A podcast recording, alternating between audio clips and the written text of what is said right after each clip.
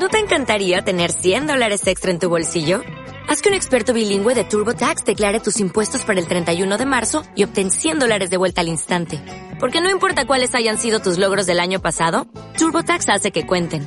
Obtén 100 dólares de vuelta y tus impuestos con 100% de precisión. Solo con Intuit TurboTax. Debes declarar para el 31 de marzo. Crédito solo aplicable al costo de la presentación federal con TurboTax Full Service. Oferta sujeta a cambios o cancelación en cualquier momento.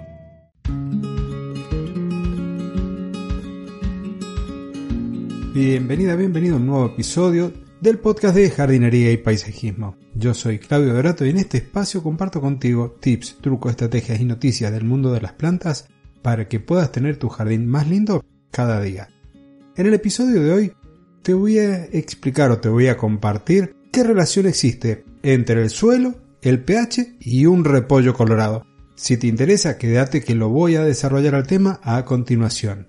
Porque primero quiero recordarte, quiero comentarte, si es la primera vez que lo escuchas, que desde este domingo próximo pasado abrimos nuestra academia, nuestra video academia con Fernando, quien ya lo conoces porque me acompaña en un episodio mensual del podcast y en este caso lo que estamos haciendo es compartiendo, estamos dando a conocer nuestras primeras dos clases. Una orientada principalmente a aquellas personas que tienen una empresa de jardinería o que piensan armar una empresa de jardinería porque se trata de cómo administrar los mantenimientos de los clientes. En este caso, Fernando comparte su planilla de cálculo, la cual vas a poder descargar y modificar después en función de tu realidad. Te va a explicar en esa clase cómo lleva él los mantenimientos de su empresa, una clase realmente interesante, así que si estás pensando en emprender o si ya tenés tu empresa de jardinería, te recomiendo que adquieras ese curso. Ahora, si lo que querés es multiplicar tus plantas y querés aprender una de las técnicas, en este caso yo he preparado una clase donde te enseño cómo hacer los distintos tipos de esquejes de hoja. Y además, por si lo querés hacer en un futuro a modo emprendedor, te dejo una guía básica de las cosas que tenés que tener en cuenta para poder hacerlo. Además vas a tener un PDF para descargar en el cual no solo vas a tener información concentrada de lo que ya te di en la clase de video, sino que además vas a saber los distintos tipos de esqueje de hoja, cómo son, cómo se hacen, las plantas que se utilizan normalmente para hacer este tipo de multiplicación asexual y además cómo preparar los sustratos distintas recetas y demás, el sustrato es el suelo en donde vas a poner tus plantas, tus esquejes. Muy interesante los dos cursos. Te los recomiendo cursodejardinería.com. Te decía en la introducción qué cosas podrán tener en relación el suelo, el pH y un repollo colorado. Muy simple. El suelo es donde se van a desarrollar nuestras plantas. En el mismo están los nutrientes, el nitrógeno, el fósforo, el potasio, el hierro, todo eso que la planta necesita para poder crecer. ¿Qué es lo que sucede? No todos los nutrientes están disponibles en todos los suelos por igual. Imaginémonos que tenemos tres suelos distintos, a los tres le ponemos el mismo fertilizante en la misma cantidad, no significa que los tres suelos van a ser igual de aptos para nuestras plantas, porque hay una variable que es el pH, que es un indicador de acidez, qué tan ácido o básico es un suelo, y es lo que va a permitir que algunos nutrientes se tomen con facilidad y otros no. Estos hay valores. Neutro que es el 7. De ahí, si nos vamos en números hacia arriba hasta el 14, tenemos un pH alcalino. Y el suelo, en consecuencia, va a ser alcalino. También se lo llama básico. Pero si del 7 nos vamos hacia los números más chicos, 6, 5, 4, 3, tenemos un pH ácido. Hay plantas que se desarrollan mejor en un pH ácido, otras mejor en un pH alcalino, pero la mayoría de las plantas ornamentales, que son las que nos interesan a nosotros, el mejor rango es el neutro.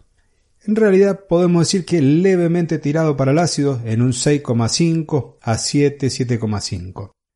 Pero ¿cómo hacemos para saber qué pH tiene nuestro suelo? ¿Cómo hacemos para saber qué tan ácido o tan básico es nuestro suelo? Y ahí es donde entra el repollo colorado. El repollo colorado tiene un pigmento, que es el que le da el color, que se llama cianidina.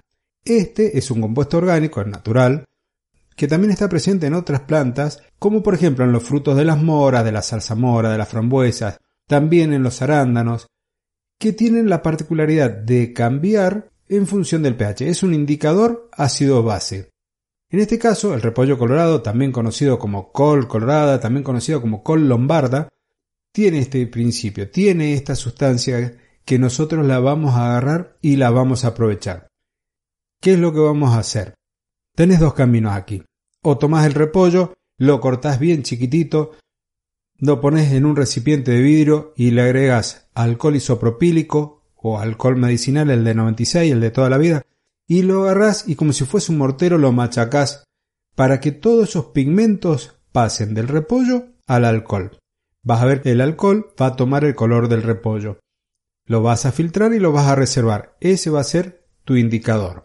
La otra forma de hacerlo es igual, cortas el repollo chiquito, lo pones a hervir, la misma cantidad de repollo, una taza de repollo, una taza de agua. Cuando vos veas que con el hervor el repollo perdió el color y el color está en el agua, apagás el fuego, lo dejas enfriar, lo colás y ya tenés tu líquido que va a ser el indicador ácido base. A partir de acá, tomás, por ejemplo, el papel de filtro ese de café, lo cortás en tiras, lo mojás, lo embebés bien en el té de repollo para ser más claro, lo mojás bien y lo dejás secar. ¿Dónde lo vas a colocar? Y en una superficie como por ejemplo papel de aluminio, en un nylon, para evitar que te manche la mesa en donde lo has puesto. La otra es reservar el mismo líquido del hervor filtrado en un frasco en la heladera para que se conserve. ¿Cómo lo utilizamos? Vas a ir, vas a tomar una muestra del suelo o de la tierra de la maceta, la vas a colocar en un recipiente, imaginémonos que es una taza. Colocas hasta arriba esa taza con tierra. Le metes agua destilada o desmineralizada, lo llenas hasta el borde. Eso, si podés, si no el suelo no es muy pesado, revolver un poquito como para que el agua tome contacto bien con todas las partículas del suelo y lo filtras usando este mismo filtro de papel del, del café. Vas a obtener un líquido, ese líquido lo podés poner en un vaso de estos transparentes incoloros para poder ver el cambio de tonalidad. Y ahí tenés dos opciones. O utilizas la tirita reactiva que armaste con el papel y el jugo y el té de, de repollo, o agarras y le volcas unas gotas o un chorrito si es el líquido es del hervor, si no con el alcohol va a ser con unas pocas gotas, y vas a ver qué color va tomando. Si no ves mucho viraje de color, le agregas un poco más de líquido, no pasa nada. Si ves que está en un color violeta tirando azul, estamos en un pH neutro. Si es ya un violeta más parecido para el lado del rojo, como el del color del repollo, ya vamos teniendo un pH más ácido. Mientras más nos acercamos al rojo, más ácido va a ser el suelo. Para el otro lado, si nos vamos yendo para el lado básico, para el lado alcalino, el líquido va a ir tomando colores que se van a ir acercando al verde. Mientras más verde, más alcalino y si llegamos al amarillo ya estamos en un suelo extremadamente calino. Alcalino, perdón. ¿Para qué nos sirve esto? Bien, si nosotros tenemos un suelo alcalino, ese suelo no me va a permitir, salvo que lo corrija, por ejemplo, tener una gardenia este, o un jazmín del cabo, como lo conocemos en mi país, con las hojas totalmente verdes, porque el hierro, que es el que le da ese verde que nosotros vemos que a veces le falta a la gardenia, es porque no lo puede tomar del suelo. Posiblemente el hierro esté, eso casi seguro, pero la planta no lo puede tomar porque no está disponible por este famoso pH. ¿Cómo vamos a hacer? Tenemos que corregir el suelo, pero una vez que nosotros sabemos qué tipo de pH tenemos, vamos a ver qué plantas se adaptan mejor si no podemos hacer pequeñas correcciones. Eso sí, las correcciones del suelo te lo cuento en otro episodio del podcast. Hoy hemos terminado.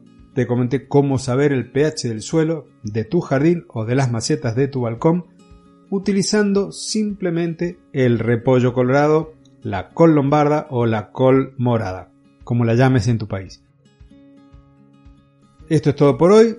Hasta aquí el episodio. Si te ha gustado, déjame el me gusta, el corazoncito, el comentario amable, porque eso me va a permitir a mí llegar a una audiencia mayor. También me va a servir muchísimo si vos compartís este episodio.